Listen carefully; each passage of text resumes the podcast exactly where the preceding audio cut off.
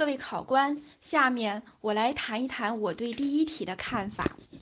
目前。有很多的地方的私人会所已经被政府机关所关停，那么这样的一种行政府机关的这样一种行为，我认为正是当前在整治四风的大背景下，我们的政府所采取的一项非常重要的举措。那么这样的举措不单可以使呃，不单可以使这些会所能够及时的关停，同时呢，也从根源上杜绝了呃，杜绝了很多的刹住了吃喝风，杜绝了在那个舌尖上的浪费的这种这样一种情况。那么对于国家政府的这样的一项举措，我是举双手赞成的。那么第二点就是有些人认为。呃，把这些私人会所一关了之，也是一种变相的浪费。那他的这样一种说法呢，我认为还是有一定的道理的。确实，这些私人会所往往都建筑在那些比较美观的场所，同时呢，在建设这些私人会所的过程之中，也装潢费用也是花费不菲的。而这些会所本身，他们本身也是属于我们社会上的一种资源，完全是可以拿来利。用的，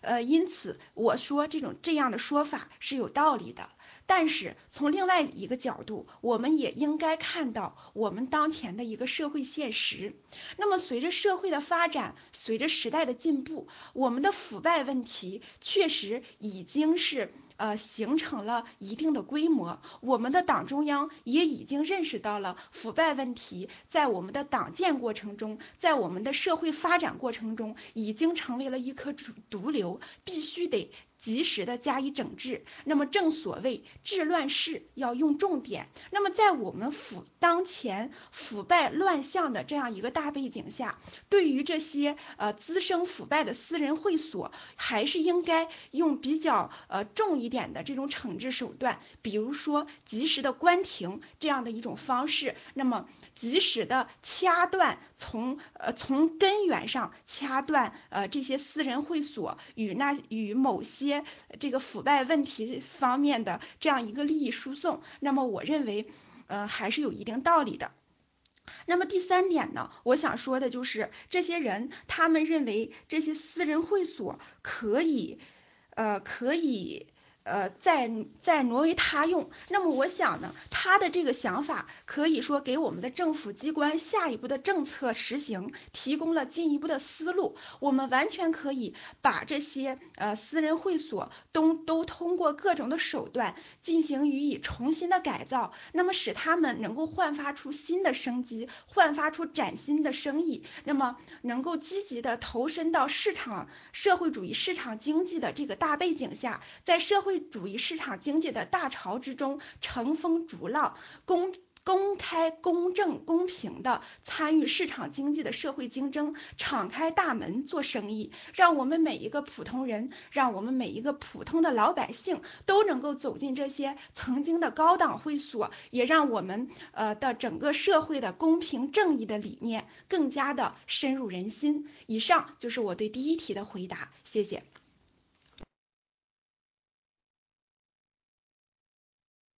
第二题，你是公园内某高级会所餐厅的负责人员，上级要求你对该会所进行彻底整改工作，走平民化路线，真正服务大众。你认为整改过程会遇到哪些困难？你会怎么组织进行克服？听清楚了吗？听清楚了。各位考官，下面我来谈一谈我对第二题的看法。作为高级会所餐厅的一名负责人，接受到了领导的这样一个任务。具体来说，我认为我们可能会从以下几个方面来遭遇到一些困难，或者说是困惑。那么第一个方面呢，就是在这个经营意识或者是经营理念上，因为我们的会所一直以来所做的都是比较高档一点的这样的生意，那么我们面对的服务对象可能相对来说社会。社会的这个层次相对来说比较高，那么在这样的一个背景下，我们现在整改改头换面，重新面向大众做生意。那么首先呢，我要对我们的这个会所的也会所餐厅的这个员工进行一个系统的培训，使他们意识到我们现在整个餐厅已经在呃这个反四风的这大背景下，转变了我们的经营方向，转变了我们的经营理理念，请他们切。确实意识到这个问题。那么第二点呢，我认为我们会遇到的困难是来自顾客，因为我们一直打开门做的都是呃比较高档餐厅、私人会所这样的生意。那么我们呃经营方式的这样转变，在一段时间之内是不为我们是不为人民群众所周知的。那么我们潜在的顾客群也无法找到我们，无法到我们店内来进行消费。那么针对于这一点呢，我会。采取种种的宣传手段，比如说在我市的一些主流媒体上做一做广告，然后通过在我们店外张贴公告以及散发一些呃传单等这样的形式，使大家能够了解我们的餐厅呃生意理念的一个转变，让更多的人民群众能够到我们的餐厅来进行消费。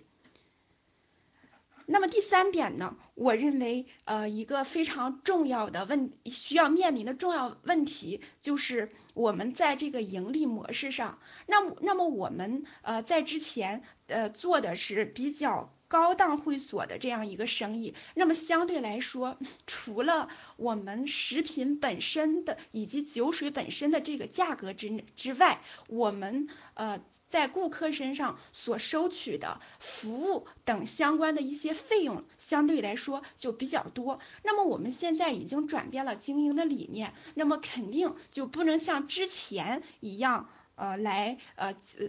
肯定就不能使用之前的那样一种盈利方式。因此呢，我也会制定一些相关的一些规章制度，比如说改变我们餐厅的菜单，然后改变我们餐厅的一些格局，那么使我们餐厅从之前呃。从之前呃以附加利益为取，从以附加利益为盈利目的这个角度转变到呃以量取胜，让更让更多的消费数量来呃满足我们的营业额的需求这样的一个角度上来。那么以上就是我对第二题的回答，谢谢。第三题，市里举办了老年人电脑培训班。在培训期间，某天上课已经一个小时了，但培训老师没来，也没请假。老人对此十分不满，纷纷要求退学费。作为此次培训的负责人，你怎么办？听清楚了吗？听清楚了。各位考官，下面我来谈一谈我对第三题的看法。作为电脑培训班的一个负责人，遇到了题目中所说的这个情况，我会进行如下的处理。那么首先呢，我会安抚在场的老人，请这些老人能够平复心情。那么我马上会与呃这位老师进行联系，看看这位老师能否及时赶到现场。那么如果这位老师，不能够及时的赶赴现场，那么我会请我们的工作人员，嗯，来到现场，向老老人们教授一些电脑方面的一些基本的知识。那么如果老师能够呃在这个时间一定的时间段内赶往现场，那么我也会请这位老师继续的为这些老人把课上好。那么第二点呢，就是针对于这位老师已经迟到了一个小时的这个情况，那么已经迟到了这这样的一个小时，老人们也确实在这儿已经等待了一个小时，那么老人们要求退费也是情有可原的。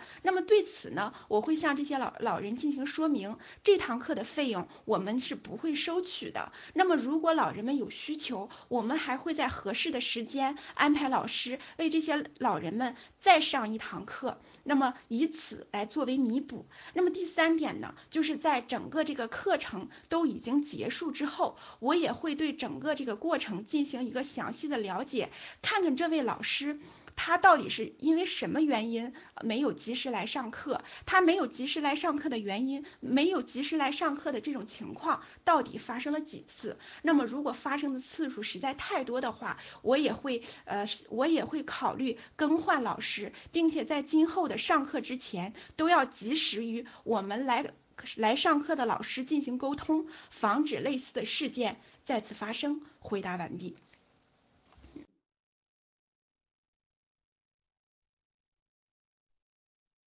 第四题，你是一名交警，一名身穿警服的地铁警察将私家车停在了地铁口的人行道上，你让他把车开走，他执意不肯，还出言不逊，声称有本事你就把车开走。